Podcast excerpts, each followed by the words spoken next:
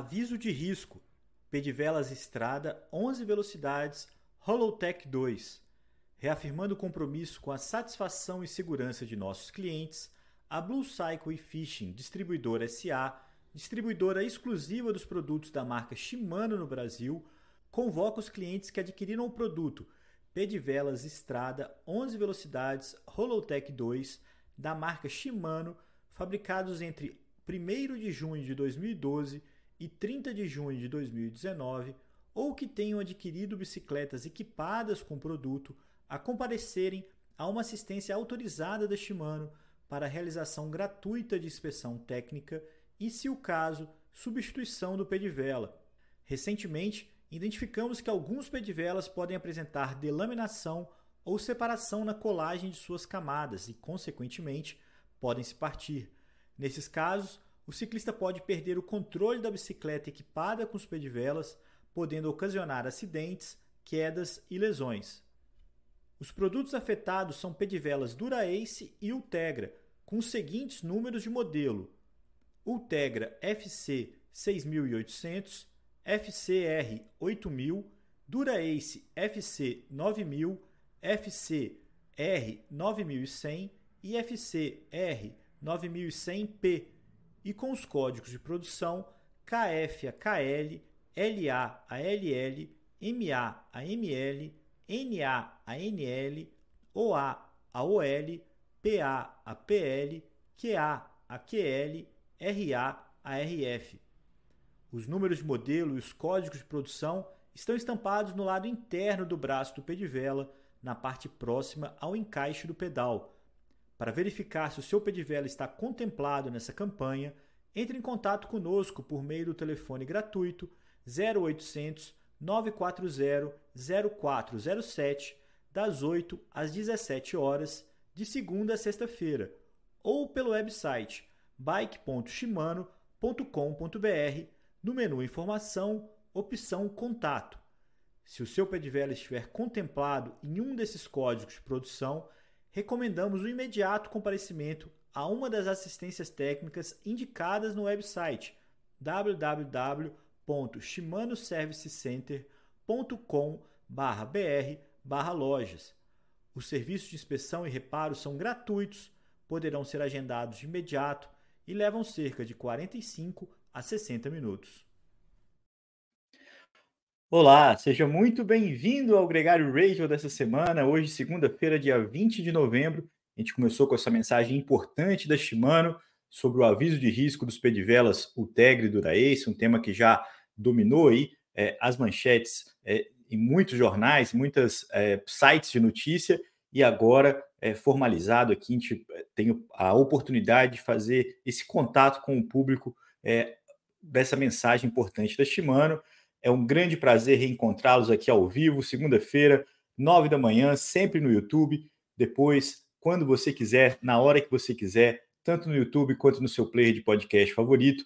Hoje é feriado em algumas cidades do Brasil, em alguns estados, aqui em São Paulo é feriado, Dia da Consciência Negra, um bom debate, uma mensagem importante de reflexão e de equidade, de respeito, é, de muita necessidade. A gente precisa muito, e o ciclismo não é diferente disso, dessa necessidade de entender melhor, de se colocar num ponto de reflexão e pensar na, na, na equidade, no como todos somos iguais. Essa é a grande mensagem importante desse feriado de hoje.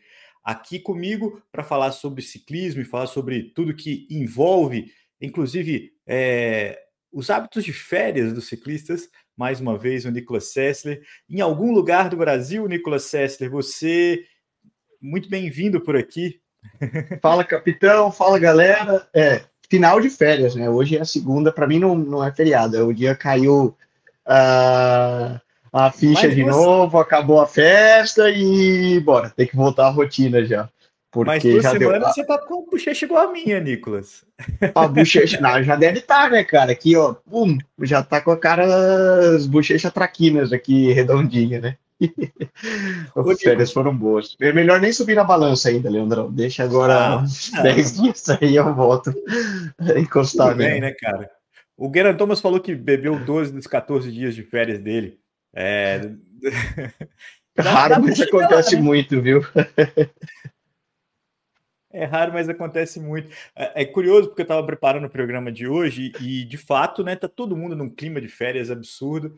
Mas uma notícia legal que eu achei engraçado, assim, como de. Porque eu também acompanho seus stories, vi que você pedalou, que você correu, que você. O mínimo de, de dignidade é, é mantido para quem é um esportista, né? É, não, isso sim, um cara. Dá, pa, parado, parado completamente, não, a gente não fica nas férias. É, pelo contrário, é aquele momento que você usa para fazer uma série de esportes e coisas que você acha legal, é, que você não pode no período competitivo, no período de treinamento específico, porque você, é, um, você pode se lesionar, uma vez que você não tem, vamos, vamos pensar, tipo, a, algum dia você vai fazer, fui, fui correr, fazer um trail run, é, ah. passear, é, tentar uma tentativa de surfar, então só tomar caldo. é, dá, dá uma mergulhada, essas coisas. E que na temporada normal você não vai nem. Um, ou você tá muito cansado do, do que você treina, né? Tem um ditado, né? Que o, o ciclista ou ele tá extremamente fadigado e cansado, sem capacidade de fazer nada, ou ele tá se preparando para se cansar. É, você vive na, durante a temporada num desses dois estados. Então, nenhum dos dois é propício para você experimentar coisas novas e sair da rotina. E as férias são isso, não? às vezes não é nem só ficar parado na praia com a perna para cima, mas muito mais fazer uma série de coisas que você acha legal e mentalmente é, ter esse, essa desconexão mesmo. E serve para todo mundo, né, Nicolas? Essa questão do cross-training, da, da, experiência de outras modalidades, de se manter ativo fazendo outros esportes, é muito bacana. Agora, há uma, um outro ponto para se conciliar, e, e, só lembrando aqui que uma das imagens que está tá chamando atenção hoje é o Tadej Pogacar dançando na boate, que ali foi, é, é, um combinadinho, porque ele está ali sendo filmado e tal, tá, é, é, uma, é uma parte do circo, mas tem ciclistas, Nicolas, que conseguem conciliar os dois mundos, né? Lá em Curaçao, né, no Caribe, é, teve uma prova de mountain bike esse final de semana, é, em duplas, né? E a, o ano passado quem ganhou foi o Fábio Jacobsen com a esposa dele, esse ano foi a Pauline Fernand Prevot e o marido, o namorado, né, o Dylan Van Barley. Os dois estão de férias, vão para o Caribe, competem uma provinha de mountain bike de 75K, foi ali 3 horas e meia de prova, 3 horas e 40 para eles, e tá entregue, né, cara? Tá ali, depois é só no, no, nas bebidas, só no, no, na diversão, essa Curtir um morrito na praia ali, é. colocar. Bom para todo mundo, todo mundo ganha. A galera mundo. curte de um evento também e é, é bem legal. É, não, e, e, essa, é, essa região, né, até pela conexão com, com, com a Europa, né, com, a colonização, com os colonizadores e tal, então é muito comum, né? Inclusive, quem é, ganhou na, na, no masculino, na dupla masculina, foi o Nick Terpstra, né, ex-campeão de Roubaix, com o Mark Neymar, que é um ciclista que é, é nascido na é irlandês com naturalização das Antilhas. Esse cara foi campeão pan-americano é, em Santo Domingo, é, 2013, eu acho. É, tá aí também, continua correndo em bom nível e equilibrando essas coisas, né, Nicolas? Que é a grande mensagem que a gente pode dividir aqui nesse momento de férias para a galera sobre é, é, conciliar né, o, o, esporte com, com o lazer, com o bem-estar. É, Nicolas, eu separei aqui algumas notícias da semana, algumas coisas que já nem são tão quentes assim, mas eu acho que vale a pena a gente falar. Eu vou citar aqui, você comenta a sua opinião do que você achar pertinente. A primeira delas é o fim da GCN, do app da GCN, e, e a dúvida sobre como vai ser né, o, o futuro porque era a Netflix do ciclismo, era um, era um site dedicado à transmissão do ciclismo, com muita produção específica eh, de documentário e tudo mais. As transmissões em si parecem que estão muito bem amparadas com a Discovery, né? Com um app que é. tem no Brasil. É, elas, com, elas continuam, né? É, eu, elas, mas... Ela continua, simplesmente que eles, eu, eh, pelo que eu entendi, eles mesmos, né? Eu vi uma mensagem do Dan Lloyd essa semana comentando, eles mesmos não sabem exatamente o que vai acontecer, Exato. a única coisa é a descontinuidade do aplicativo do ciclismo, porém eles ressalvam, olha, pelo menos continente Europa, né, todo, todas as transmissões da Eurosport, do Discovery Plus, continuam normalmente com o mesmo grupo de produtores, com os mesmos, é, vamos pensar, é, Juan Antônio Fletcher, contador, Bradley Wiggins, James Voigt, é, próprio Dan Lloyd, é, vamos falar, cada um na sua língua específica, né? Porque eles conseguiram, o grupo é. conseguiu agregar grandes nomes, né, na produção e transmissão do ciclismo. Por exemplo, na Europa eles estavam batendo e seguem batendo muito, que, por exemplo, o Eurosport é o canal do ciclismo, então eles foram comprar praticamente todos os direitos de transmissões, qualquer prova hoje para um fã de ciclismo na Europa, você assiste através da Eurosport, e no caso era o app GCN também. Uh, o que fica um pouco em dúvida é para os outros, uh, as outras partes do mundo que o, G, que o GCN Plus estava, uh, era uma ótima opção para que as pessoas pudessem assistir e ter acesso a essas provas.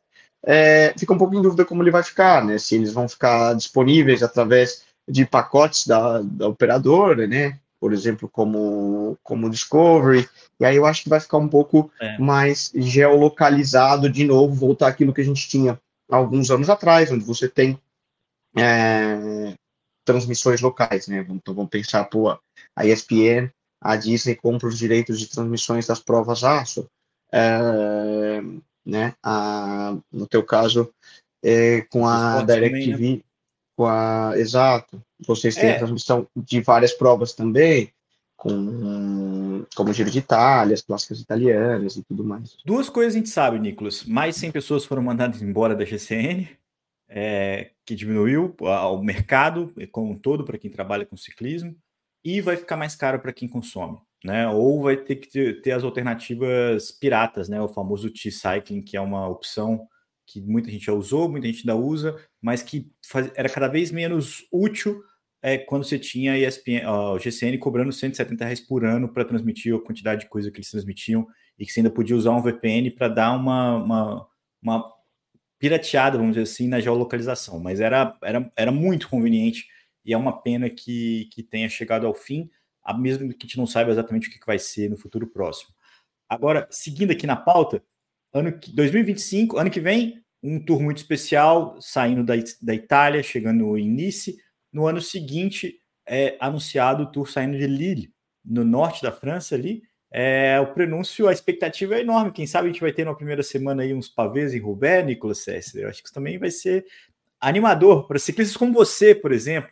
Né, os, os, 50 e poucos quilos, é, o Lille eu conheço bem, porque era bem perto da região onde eu morei na, na Bélgica, na, na fronteira, na verdade, né? Sim. Lille é, fica a 5, 10 quilômetros do, do, que já é a fronteira com a Bélgica, e é, por exemplo, onde a metrópole, né, Grande Lille, está, por exemplo, o Roubaix, o próprio é. velódromo.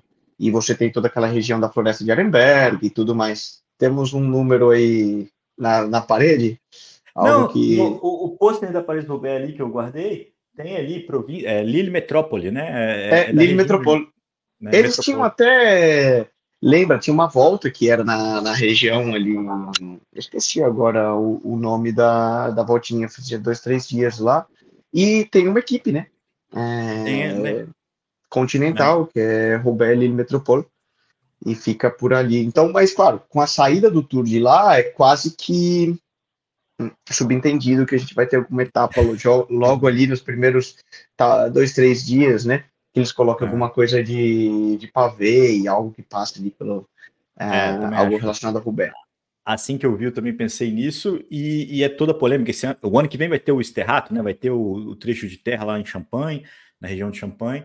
É, eles tentam, né, dificultar de alguma forma a, o, o, o óbvio, né? Tornar a prova mais improvável com esse tipo de, de terreno. Dá muita polêmica. Outra, outro tema, Nicolas Sessler. Pode quer falar? Eu gosto, eu acho legal. Eu acho que, afinal das contas, se for pensar, uma grande volta busca premiar o ciclista mais completo. Né? É. Seria capaz de subir contra relógio e, por exemplo, etapas de é, vento cruzado, etapas de clássica, também envolve ser um ciclista completo, né? né? Para assistir é lindo, né? Os, os, especialistas que reclamam um pouco mais, né? Porque você tem um imponderável que pode prejudicar, porque não é o, o Renko ou o Jonas Vindiger não conseguir se sustentar no pavê, né? E tomar tempo, né? É alguém cair em cima de você, né? Assim, tipo, acho que esse é o principal medo desse Que diga caras. o Richie Port, né? Que sempre caía. Sempre caía, né? E, e levou né, o, o Dan Martin numa dessas, mas enfim, é, é, eu também concordo com você. Eu acho que uma, uma grande volta tem que ter a variação, tem que ter alternâncias, mais contra-relógio, menos contra-relógio, mais montanha, menos montanha, é, situações como essa é, fazem parte dessa composição, mesmo que nunca possa ser sempre a mesma, é, tipo, sempre ter coisas assim, mas de vez em quando ter é bacana. Outro tema importante, Nicolas, a gente já vem falando aqui há bastante tempo do, das polêmicas e das dificuldades da Ineos como é, gerenciamento, né, como uma, um planejamento da equipe, que foi a das mais vitoriosas na década passada. É, esse ano perdeu muitos ciclistas e agora há pouco tempo anunciou também a saída do seu corpo técnico. Saiu o Rod Ellingworth e saiu o Roger Raymond, né, o ex-ciclista também campeão da Paris-Roubaix, que trabalhavam os dois, né? O, o Rod era o diretor geral da, da, equipe, né? Assim, era o cara que estava ali, veio da Bahrein de volta para ser pica, é, saiu e é, não tá claro qual que é o plano, né? Já estava esperando eles anunciarem reforços, não vieram, vieram ali Oscar Rodrigues, ver os caras é, renovaram com o Carlos Rodrigues também, né? Mas tá esquisito uh, o projeto Ineos, né?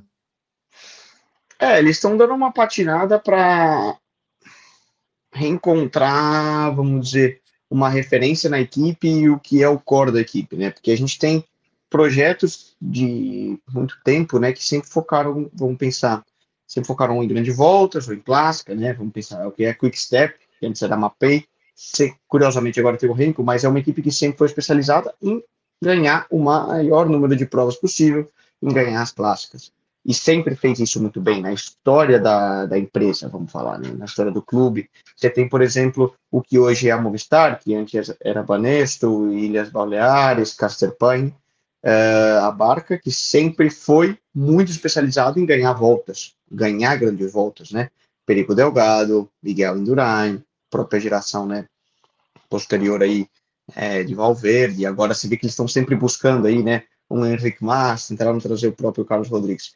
A Ineos, de certa forma, também é uma organização, uma equipe que surgiu lá com o projeto do Team Sky para ser a primeira, né, ser o primeiro inglês a ganhar o Tour de France, né? Vamos lembrar do projeto com o Bradley Wiggins, o qual eles foram obtiveram sucesso, depois veio a geração Chris Froome, Gary Thomas, Bernal, né? Aí eles começaram, né, quando o Froome depois dos acidentes e tal, começaram a dar aquela desviada mas na essência é uma equipe que surgiu para ganhar grandes voltas, ganhar o Tour de France.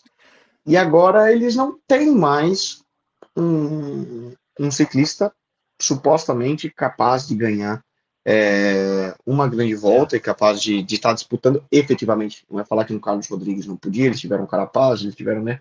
É, o N... Bernal tem um, um acidente que mudou a rota. É, eu, é, tá claro isso para mim. Esse, é, é que, no, que na NBA é muito, muito famoso como rebuilding, né? Que você vai, você, você, você desova os caras que não vão resolver o seu problema, que custam caro, espera uma geração bater lata e, e, e, dessa geração você vai chacoalhando até chegar a um time melhor. Voltar. É, até encontrar é. de novo um, um talento futuro. E é o que eles estão tentando fazer.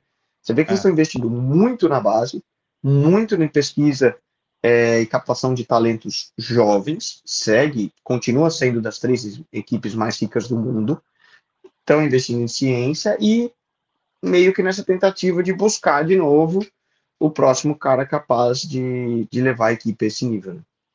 É, eu só discordo, eu acho que assim, o Tour de France é, e, e, as grandes voltas sempre foram a cereja do bolo, mas a Ineos para mim sempre foi uma equipe que queria dominar tudo.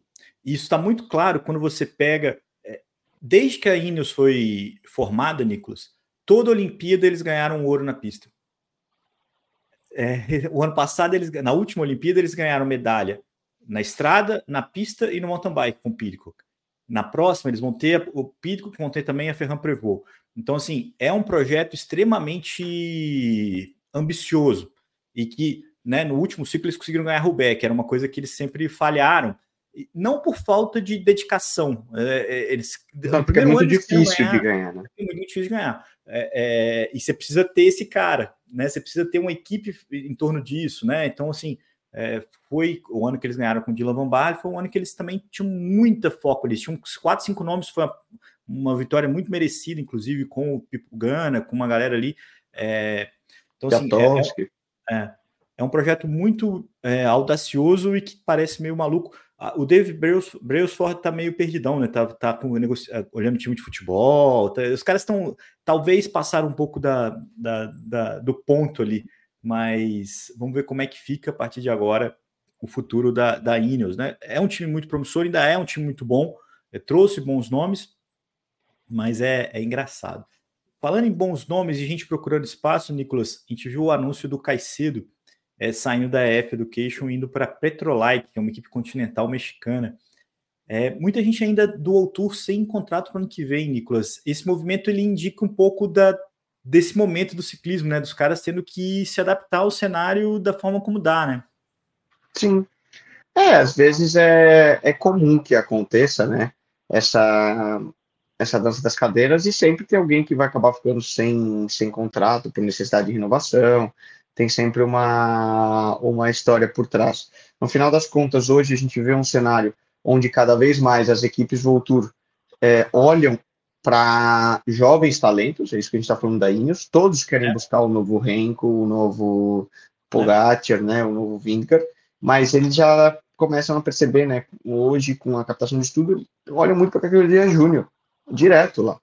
A gente já discutiu isso algumas vezes, né, acho que eu já até falei no ar no programa. Hoje, uma equipe Voltur prefere assinar é, três ou quatro caras júniores, colocar na equipe Divo lá, com aquele, com aquele mesmo dinheiro, do que assinar um cara como o próprio Caicedo, que já ganhou etapa na volta um, no Giro de Itália, né? É, mas que é um cara que mais ou menos você sabe o que ele vai te entregar, hum, e ele fala, não, vou colocar essa grana em quatro, cinco júniores e ver talvez nenhum vire nada, mas talvez um possa ser um, um bom talento. É, é, é uma mudança na, no que o, eles têm trabalhado hoje e buscado, né? Porque hum, antes não era normal, né? antes as equipes Voltur nem olhavam muito para a categoria júnior, eles tinham aquela cultura de, né, o menino tem que passar era o cara júnior, maturar num time menor. Exato, para que ele chegue pronto para ser profissional. E hoje eles estão com essa pressa de, de assinar novos talentos, o filho do Beloc, né, que já assinou direto para a IF, é, N nomes aí, e até dentro da categoria júnior eles começam a ter aquela sensação de inferioridade se você não é um júnior que passa direto para um Tour, isso é ruim. O que é muito. é um é grande cruel. equívoco, né? É. é. Grandes nomes, a gente falou do Carapaz, o Carapaz foi passar profissional como estado já com 24 para 25 anos seja, já não era mais nem sub-23. E é. foi lá ganhou o Giro de Itália. Então, As equipes diletantes né, na Itália é 25, 26 anos, né? Você pode correr na equipe diletante até uma idade bem avançada, é, justamente por essa maturidade, por essa maturação, vamos dizer assim. É curioso que a F fez essa renovação que você está falando, trouxe o Nerurcar, trouxe umas, um, o, o Art Ryan e também trouxe o Rui Costa, né? Que foi o contraponto aí da, da experiência é, é, sempre muito difícil equilibrar uma equipe, né? De fazer as contratações, você ter ali é, o quanto de jovem, o quanto de veterano, e para montar um bom time para o ano que vem, eu acho que a F acertou. Vamos ver. O, é, o que vai acontecer é, é, um, é um mandinaísmo, né? Tentar adivinhar. Mas eu acho que a F foi bem ao mercado para a temporada do ano que vem. Falando em temporada do ano que vem, Nicolas, é até a manchete do, do nosso episódio, porque semana passada a gente falou do Rigoberto Urán, que anunciou que o ano que vem vai correr a última temporada. Essa semana foi a vez do Thomas de Ghent anunciar que vai correr pela última temporada o ano que vem. Anunciou os seus objetivos e tudo mais. Esse cara que é uma das grandes figuras do pelotão, sem dúvida, é, ganhou notoriedade pelas fugas, pela, pelo, pela é, coragem, né, pela ousadia assim, de sempre apostar, de ter muita noção tática. Cada vez mais é, são é, é, medido né, o esforço que ele tem, né, o combustível ali está sempre na, na conta. É, eu tive a oportunidade de narrar, junto com o Sidney White, a, vitória, a, última vitória dele no Giro de Itália do ano passado. Foi uma vitória linda, é, que comprova essa inteligência, essa noção tática de estar tá na fuga, onde ele mostrou também que tinha um bom sprint. Mas as coisas estão ficando um pouco difíceis. Ele anuncia que esse vai ser o último ano, vai correr Catalunha, que é uma prova que ele já ganhou cinco etapas, cinco anos diferentes, ele ganhou etapa, e quer ganhar a, a volta da Espanha mais uma vez o que vai ser curioso, porque ele tem duas vitórias de etapa no Tour de France, duas vitórias de etapa no Giro, ele vai para o segundo triplo na, com essa vitória na Volta à Espanha que ele anunciou, pelo menos como intenção, como meta, como objetivo. E, enfim, queria que você falasse sobre o Degent, que é uma figura simbólica, eh, tem muitas histórias boas e, e algumas cornetas sobre ele, mas também essa relação, Nicolas, de anunciar a aposentadoria. De falar, ó, esse vai ser meu último ano, de não, não, não espremer demais para decidir depois, vamos dizer assim.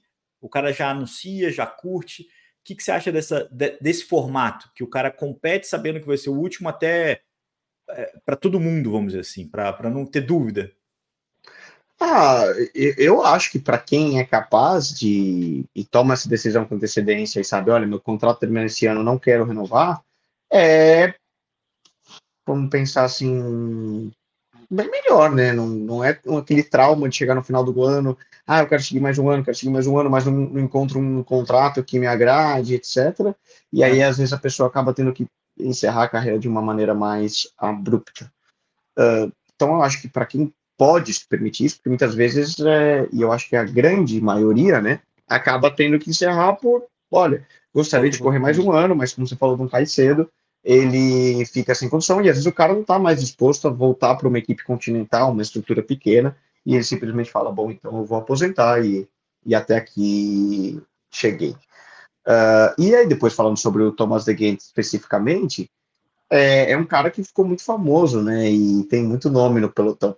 E com o passar dos anos, eu acredito que para ele foi ficando cada vez mais difícil ganhar, porque aquela coisa, pelo menos as é. provas que eu corri com ele, aqueles dias que você sabe que tem uma pequena chance de que uma fuga chegue, é... eu que também sou um cara que bu sempre busco fugas e etc, né? É aquela coisa, ó, oh, de Gente arrancou ali, vai ele metade do pelotão. Todo mundo olha pro cara, né? De, ó, oh, esse cara faz a fuga, esse cara a fuga que ele tá pode chegar e muitas vezes não deixam ele sair, né? As equipes que querem controlar é. e etc a vida dele vai ficando cada vez mais complicada conforme ele tem um tendo o nome que ele tem.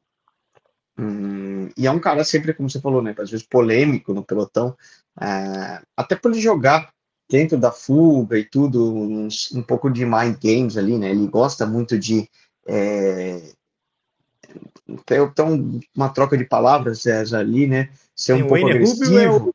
É o, é exemplo para isso. Exato. É, vai ser do pelotão mesmo. Às vezes você salta com ele, ele dá aquela. Ele é agressivo. É até para desmoralizar o, o, o, cara que tá com ele ali, né? Dá, quebrar mentalmente. Então, nisso são coisas de dentro do, do pelote que você, que você sente, né? E as, alguns ficam, algumas vezes foram uh, públicas, né? Como você falou do Ener Rubio no Giro de Itália, entre, entre outras. Mas ele é, ele é bem outspoken nisso daí. E um figura também no Twitter, como ele compartilha é. redes sociais e tudo, né? É bem acessível, é. né? Um cara próximo, parece. Mas não, não, mas fica claro, sim, tudo isso que você está falando também na relação com ele de, de firmeza, vamos usar essa palavra. é um cara convicto.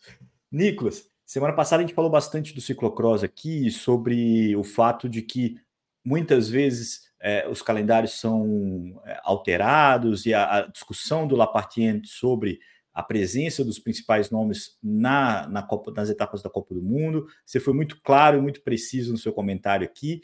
O Lapartien trocou, né? Essa semana, numa notinha que a UCI emitiu, lá no rodapé, ele falou que estão estudando a possibilidade né, de, da presença dos ciclistas é, nas etapas da Copa do Mundo e, consequentemente, no Campeonato Mundial. Na minha opinião, é um truco danado. Ele sabe que isso aí é impossível de ser feito. Né? A gente falou disso aqui semana passada, mas ele não queria é, terminar sem a última palavra, né? Então ele falou que eles estão estudando sobre isso, é, sobre a necessidade dos ciclistas participarem das etapas da Copa do Mundo para correrem o Campeonato Mundial muita gente discutindo a data do Campeonato Mundial, se, se o Campeonato Mundial de Ciclocross fosse realizado ali no auge da temporada de ciclocross, ali em dezembro, quanto isso Natal, seria né? mais motivante, porque no fim das contas é uma temporada muito extensa, né? O próprio Iserbit, né, que é o ciclista que ganhou esse final de semana a quarta etapa da Copa do Mundo em Troyes, né, na França, ele falou, pô, a gente já tá meio cansado. Ele correu 12 provas e já falou assim, pô, já estamos meio esgotados e tal. É, claro. vai, viajar para a Irlanda agora para correr uma etapa lá. Tem etapa dos outros circuitos é, na região é, Bélgica ali, né, Países Baixos.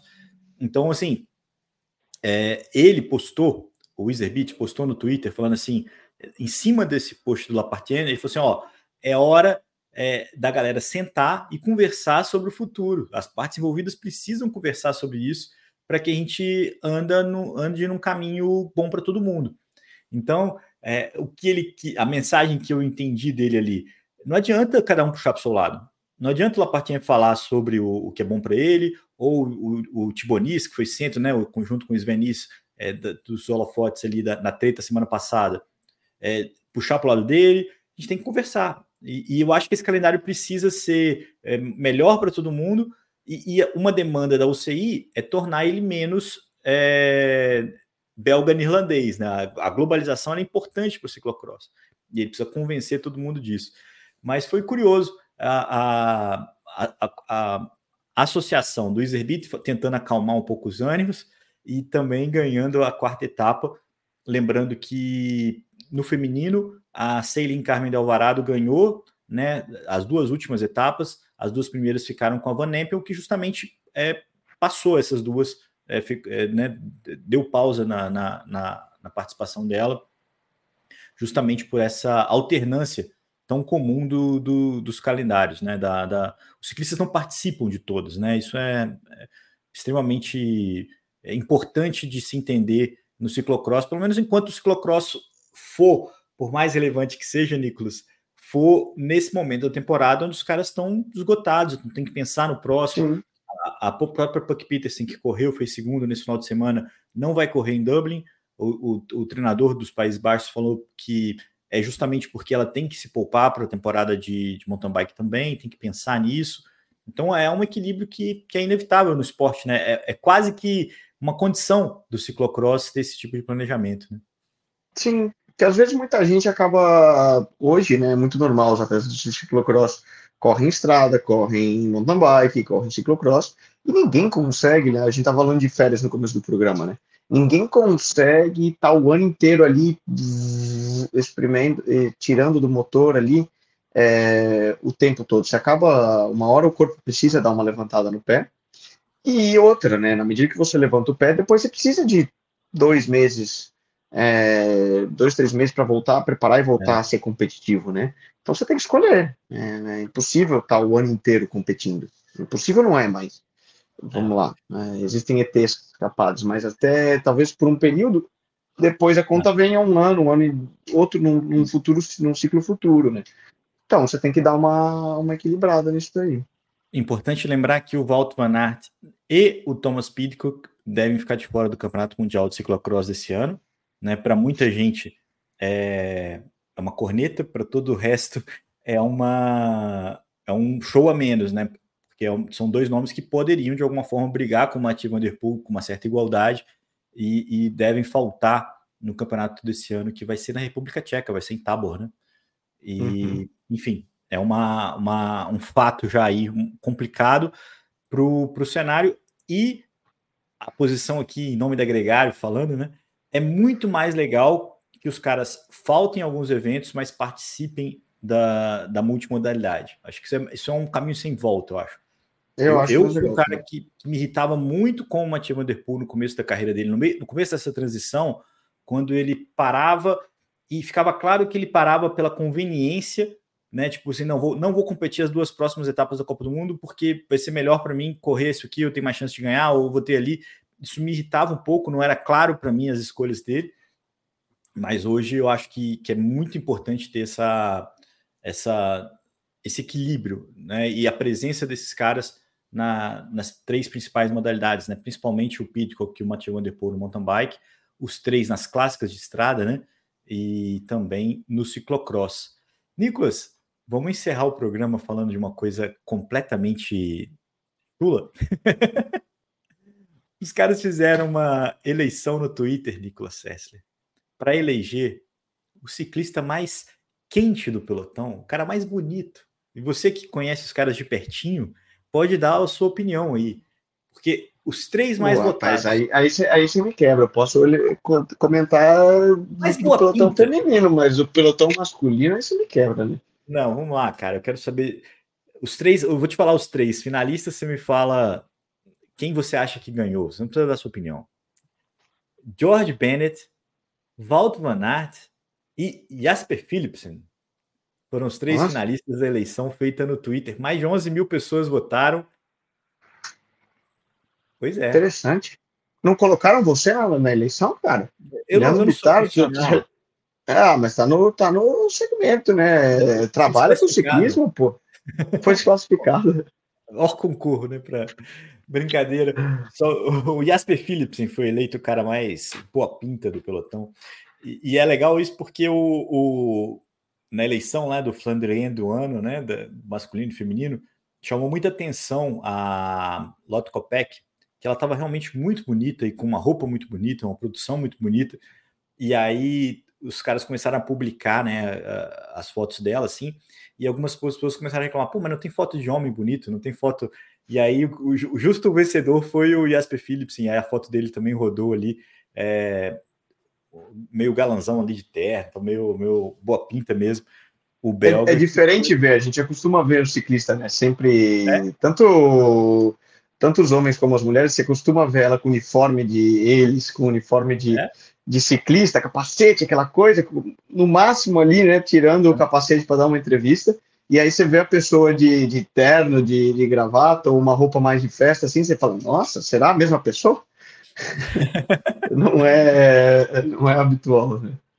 Não é habitual, mas é, eu achei curioso, achei, achei engraçado fazer uma eleição é, sobre esse tipo de, de situação, porque de fato compõe, né? O óculos e o capacete, eles criaram um distanciamento muito grande do ciclista com o público. Você, claro. você, não reconhece as pessoas, você não consegue associar tanto quanto você tinha antes do capacete. Eu não estou discutindo aqui a importância do capacete, não tá? Acho que esse é uma coisa. Não, não mas é só questão de identidade visual mesmo, né? Identidade visual. Quando você tinha ali o Bjarne Ries e o Pantani carequinha, você tinha os ciclistas é, cabeludos, né? os ciclistas com mullets, os ciclistas, né? Tudo aquilo e o olhar. Acho que o, o, o a gente viu em algumas etapas, principalmente etapa quando chove, etapa de montanha, que os caras tiram os óculos, as expressões, né, com, com é, é muito mais legal, é muito mais legal. Hum. Se eu fosse, se fosse para ter uma regra absurda da, da UCI, eu seria a regra que tem que tirar o óculos para chegar. para ver o olho, né? Óculos está proibido na entrevista também. É, exato, porque você tem, você tem toda uma expressão ali do, do, do, olhar que é uma, que é uma coisa curiosa e enfim, já está aqui fugindo muito ao tema, Nicolas Sessler. E, e antes de me despedir, é, agradecer né, o, o, o, a parceria aqui com a Session, nossa anunciante aqui no quem oferece esse episódio para todo mundo, inclusive em feriados nacionais, em feriados regionais. A gente sempre com o Gregário trazendo as informações. E quem sabe a gente se encontra no sábado, Nicolas Sessler, no evento deles, que a gente agradece também o convite com com a companhia aí dos parceiros, com o Fernando Simeone, com todo mundo lá da, da volta também. Um grande abraço para você e para todo mundo que chegou até aqui com a gente. Valeu, até sábado. Pedalando, hein, Leandro? Não quero saber de então, só é corneta parte... e, e, só no brunch, no cafezinho ali, não, hein? Eu Tem que pedalar feliz também. Que, que era um encontro com pão de queijo, mas essa parte do pedalar aí a gente ainda vai ter que ver como é que vai fazer. É, encerra o programa.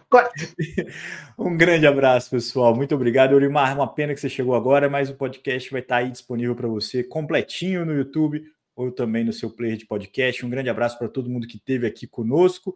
É, lembrando o Bob Ferreira, meu xará, que também estava aqui com a gente aqui ao vivaço. A gente se encontra na próxima semana com mais um Gregário Radio. E recomendo altamente dois programas que eu não participei, mas que eu editei.